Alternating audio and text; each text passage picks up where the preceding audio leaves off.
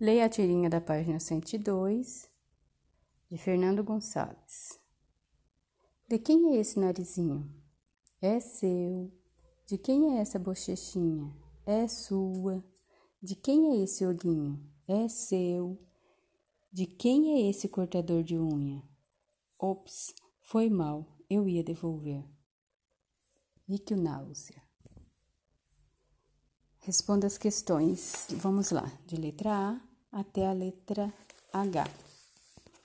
Nos três primeiros quadrinhos, o rato azul parece paquerar a rata lilás. Em que grau estão os substantivos narizinho, bochechinha e olhinho usado por ele? Grau do substantivo. Existe o grau diminutivo, o grau aumentativo. B. Que recurso foi usado para que os substantivos expressassem esse grau? O que, que foi acrescentado ao substantivo normal para ser considerado o grau que você respondeu na letra A, que eu não posso passar a resposta. Letra C. Por que esse grau contribui para a ideia de uma paquera?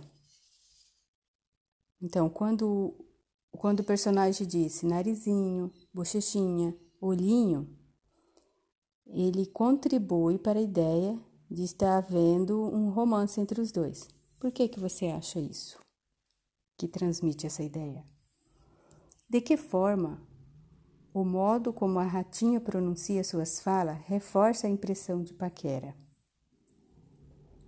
E letra E, a ratinha responde usando pronomes possessivos. Por que esses pronomes variam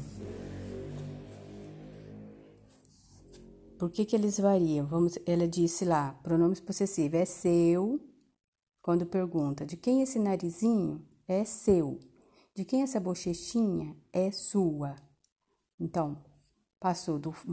Num está usando no, no masculino, no outro feminino. Por que, que houve essa mudança? Letra F. Explique a quebra de expectativa que ocorre no último quadrinho. Essa é fácil. Letra G. A quebra de expectativa é ainda mais forte pelo contraste entre os elementos citados nos três primeiros quadrinhos e o elemento mencionado no último. Por quê? Letra H. As palavras narizinho, bochechinha e olhinho vêm acompanhadas pelos pronomes demonstrativos esse e essa. O uso desses pronomes está adequado para indicar a posição espacial do casal de ratos? Justifique sua resposta. Aí você vai recordar quando você viu lá quem são os pronomes. Quem são esses pronomes? Os pronomes demonstrativos sempre se refere de acordo com a posição espacial, onde você está. O objeto está perto da primeira pessoa, está perto da segunda, está perto da terceira. Então você vai dizer se, está, se foi usado corretamente ou não esses pronomes esse e essa. É isso sobre essas tirinhas, são essas questões. Espero que você consiga responder.